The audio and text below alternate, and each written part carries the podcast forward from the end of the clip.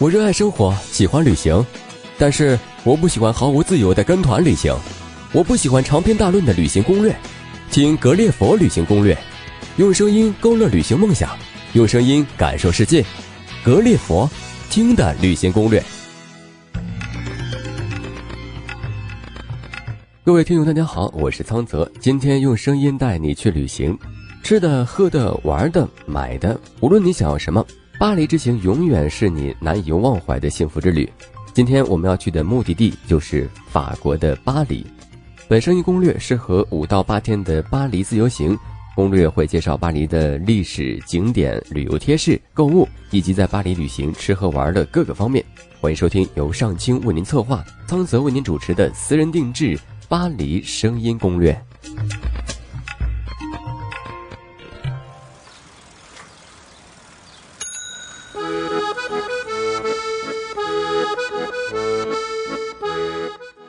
黎是世界著名的时尚与浪漫之都。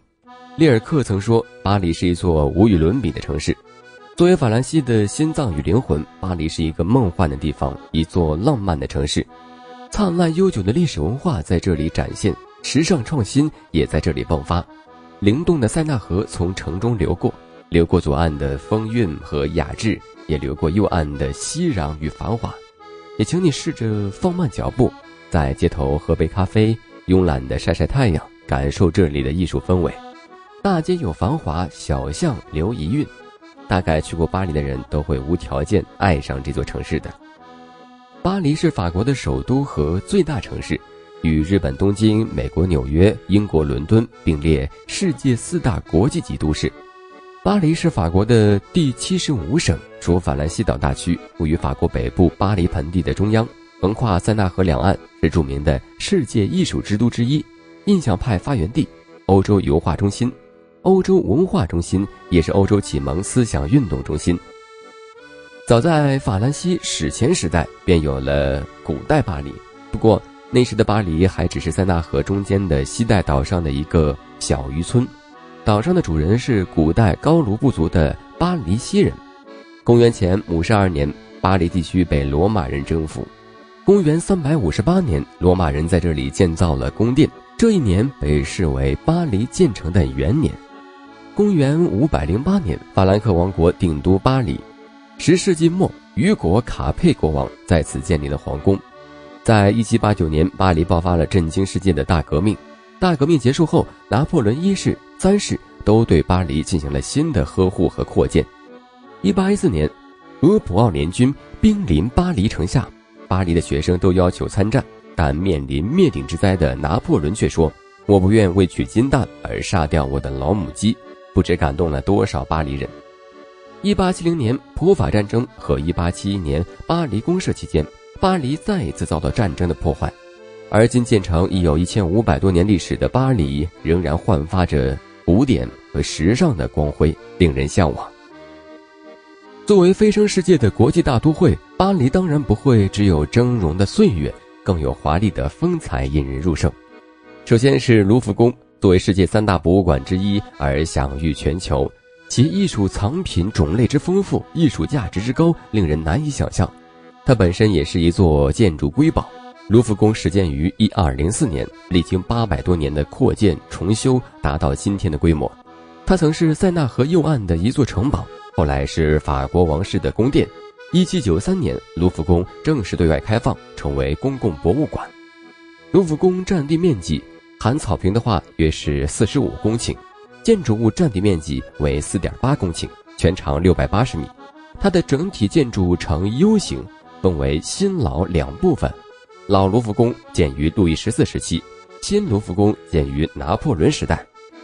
博物馆收藏的艺术品已达四十万件。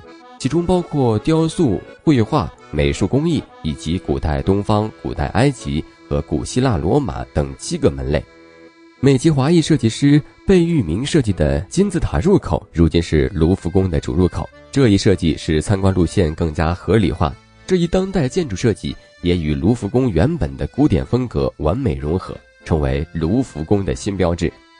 坐地铁一或七号线到巴雷维亚亚 Mises du Louvre 站下就好了，门票也在十二欧元左右。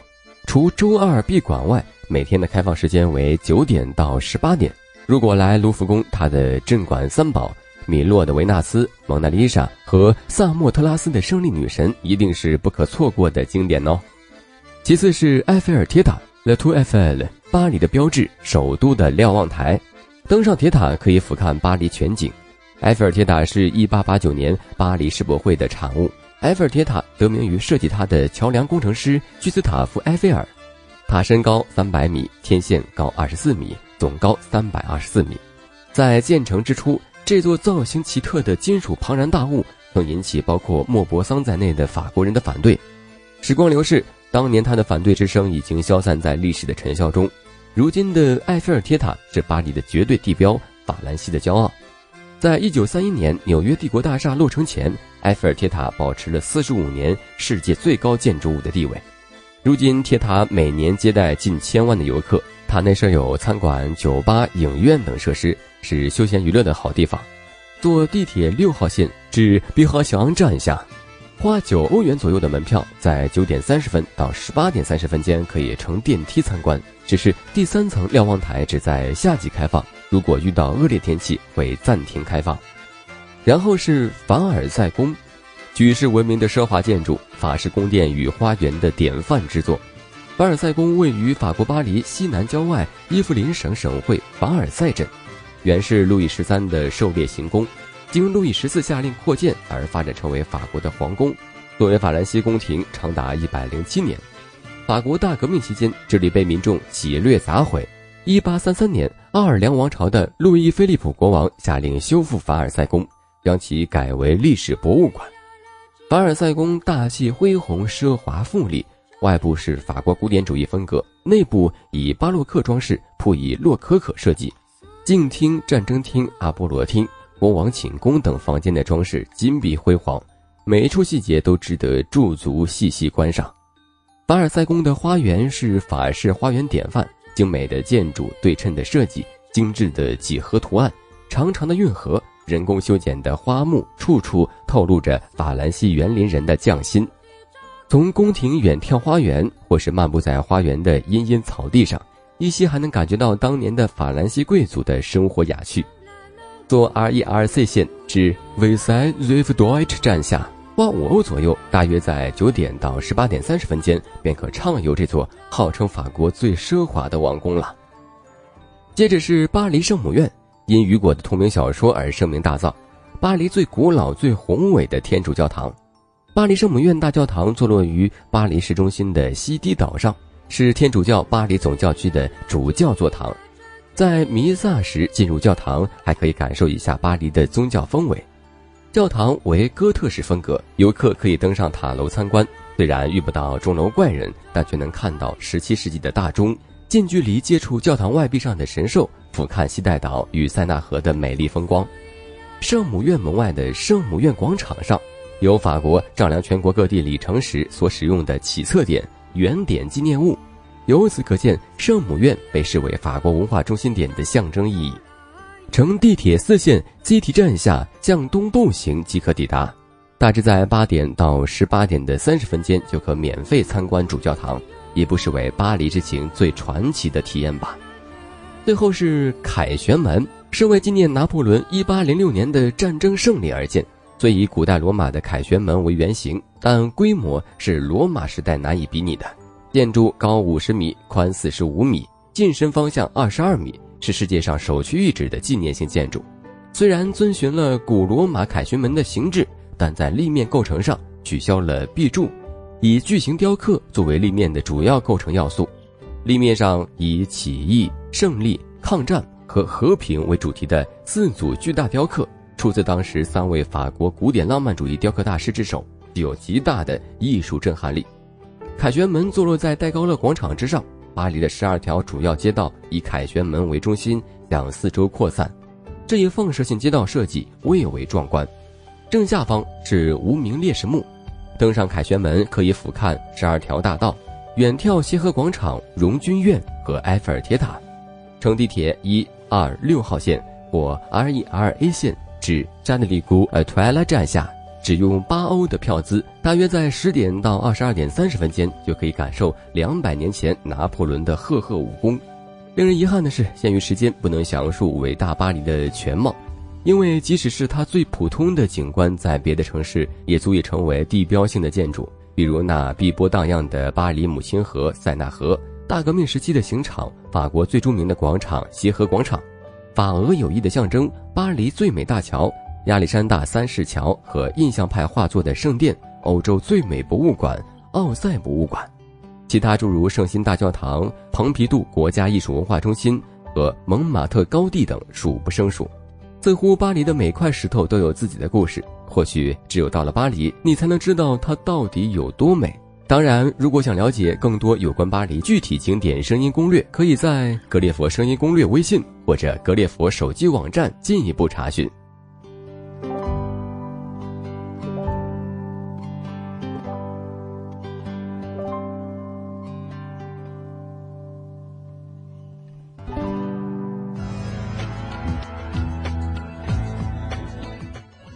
好，休息一下，说说题外话。如果您是旅行达人，喜欢分享，欢迎您拿起您的笔，给我们描绘一段您旅途中的有趣事情、感悟，或者一段难忘的经历都可以。稿件一经采用，您不仅可以获得稿酬，我们还会在声音攻略中为您署名。当然了，如果您还喜欢播音，那您就是我们要找的那个人了。欢迎通过微信和我们留言，我们的编导会及时与您联系。旅行的路上听格列佛，格列佛听的旅行攻略。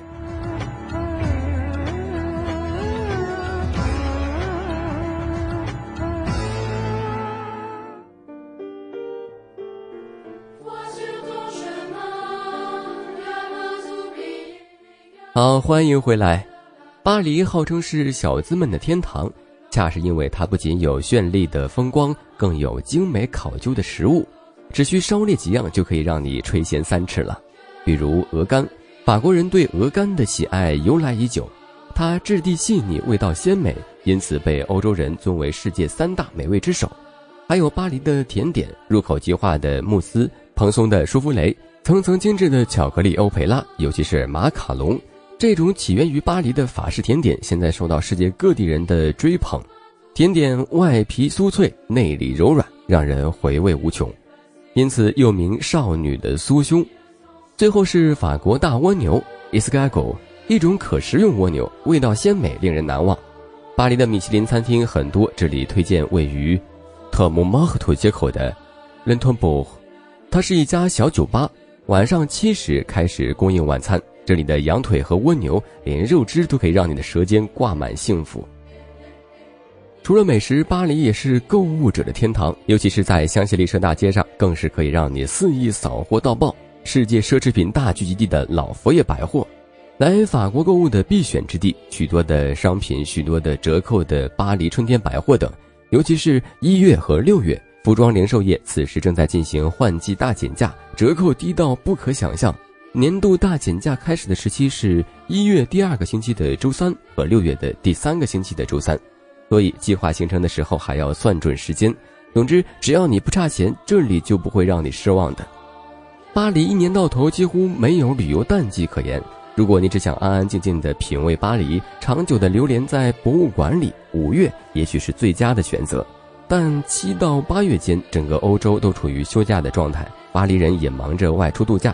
把城市让给了蜂拥而至的旅游者，且此时的夏季音乐节、塞纳河沙滩、月光电影节也充分体现出巴黎的浪漫气质。所以，到底什么时候最适宜，恐怕也没有定数的。在外漂泊，失联是很可怕的事情哈，但比失联更可怕的是话费刷爆。所以，如果在巴黎选择通讯方式是很重要的。移动和电信的全球通业务可以在巴黎使用，当然资费也是一如既往的冷贵高艳，每分钟三十六元左右。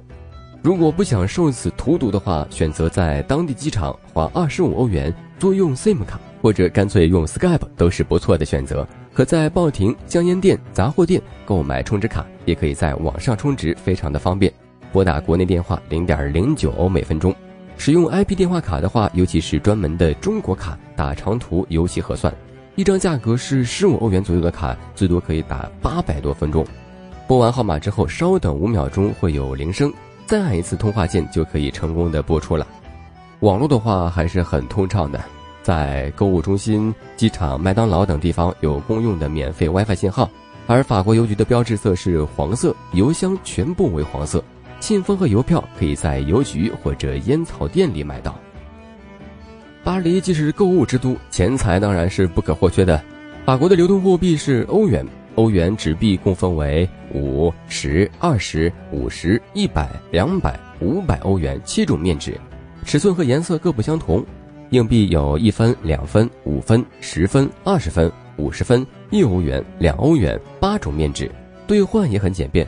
所有银行机构和邮局都可以兑换，还可以在大型商场、车站、机场和旅游场所附近找到兑换点。一般汇率都相同，但手续费会有所不同，手续费会被明显的标示。另外，在巴黎的酒店、银行以及一些商店可以使用主要的信用卡及旅行支票。目前，国内发行的银联卡可以在巴黎大部分的 ATM 机和商户 POS 机上使用。在法国巴黎的旅行。收藏以下几点小贴士，可以省掉许多国人的烦恼。比如第一点，巴黎在很多地方，比如说会议室、餐馆、火车车厢，还有展览馆等场所是禁止手机响铃的。所以在进入以上场所之前，将您的手机关至震动。餐馆不宜大声的喧哗。第二呢，是巴黎很多地方不允许抽烟，比如机场、教堂、博物馆，包括一些咖啡馆，大抵都会在醒目的地方有标志。基本的原则是在户外是可以抽烟，室内要看标志。第三呢是大部分博物馆都不能携带照相机，公共场合不能吐痰、强拉外国人拍照。第四呢，在巴黎的餐馆和旅店无需支付小费，因为按照法国的法律，所有的账单都已经包括了百分之十五的服务费。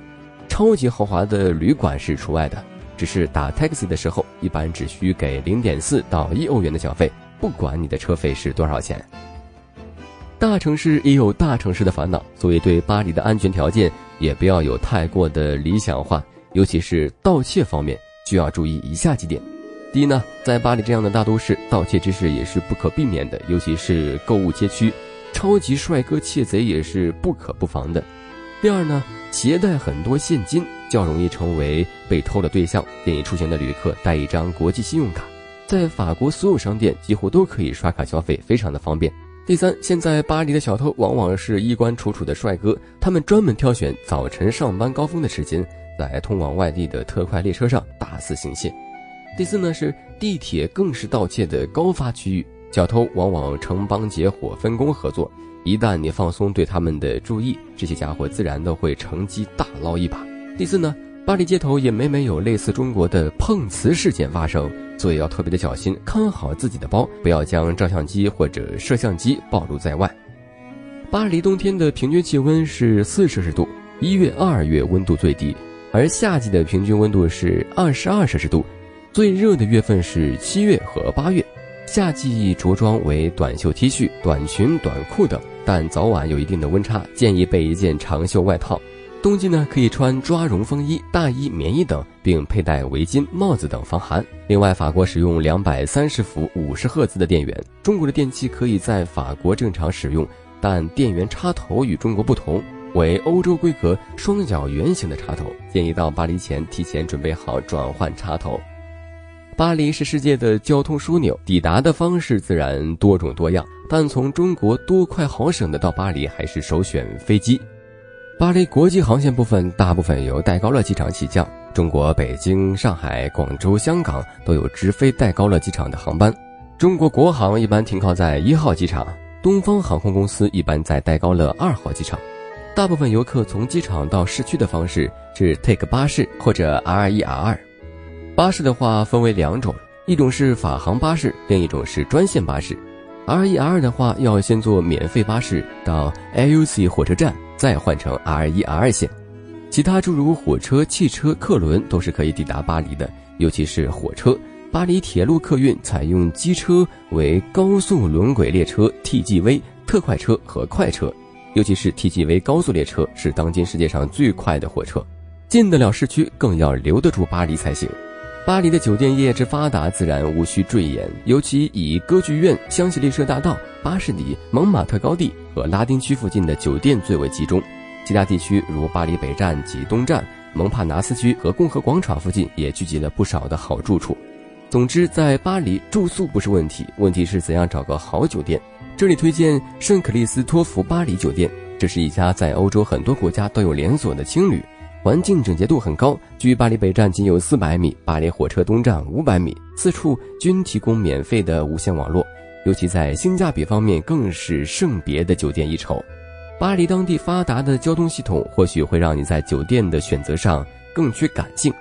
巴黎有地铁、RER、公交、出租车等普通的代步工具之外，还有许多当地特色的交通工具，如观光车、自行车等都十分的便利。尤其是法国政府鼓励使用无引擎交通工具，主要大街都有自行车专用车道，向游客提供自行车出借。巴黎永远是旅行者们梦寐以求的地方，这里你可以领略欧洲艺术的灿烂荣光，追求大师成长的轨迹。你可以在这里遇见蒙娜丽莎、断臂的维纳斯、雨果、巴尔扎克等等。巴黎也是法兰西民族悠久历史和灿烂文化的集中展现地。一座座美轮美奂的建筑，静静地看着这个城市的变化，也在诉说着这个城市的故事。作为享誉世界的浪漫之都，巴黎也是蜜月圣地。你甚至不必去热门景点排长队，只是牵着恋人的手，在塞纳河畔悠游漫步，走过一座座桥。或者在法式花园的草坪上晒太阳，都是体验这里浪漫风情的绝佳方式。好了，这次节目就到这里了。主播苍泽感谢大家收听，更多的旅程，更多的攻略，请关注我们的官方微信号“格列佛”。旅行的路上听格列佛，爱旅行听攻略。您对我们有哪些期待建议？还想收听哪里的攻略？欢迎通过微信与我们互动吧。本次声音攻略就在耳边，这首法国名曲《Sous le ciel de Paris》巴黎天空下结束了。各位听友，再见了。Se construit sur un air fait pour eux. Sous le pont de Bercy, un philosophe assis, deux musiciens, quelques badauds, puis des gens par milliers. Sous le ciel de Paris jusqu'au soir vont chanter. hmm, D'un peuple épris de sa vieille cité, près de Notre-Dame, parfois couve un drame. Oui, mais à Paname, tout peut arriver. Quelques rayons d'un ciel d'été, l'accordéon d'un marinier, fleurit au ciel de Paris.